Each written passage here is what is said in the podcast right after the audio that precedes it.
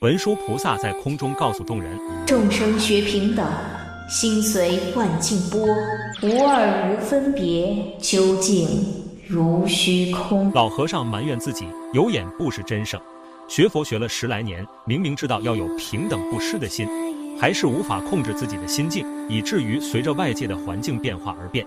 已经知道要舍弃这身躯壳，却还是放不下爱憎之心，最终亵渎了菩萨。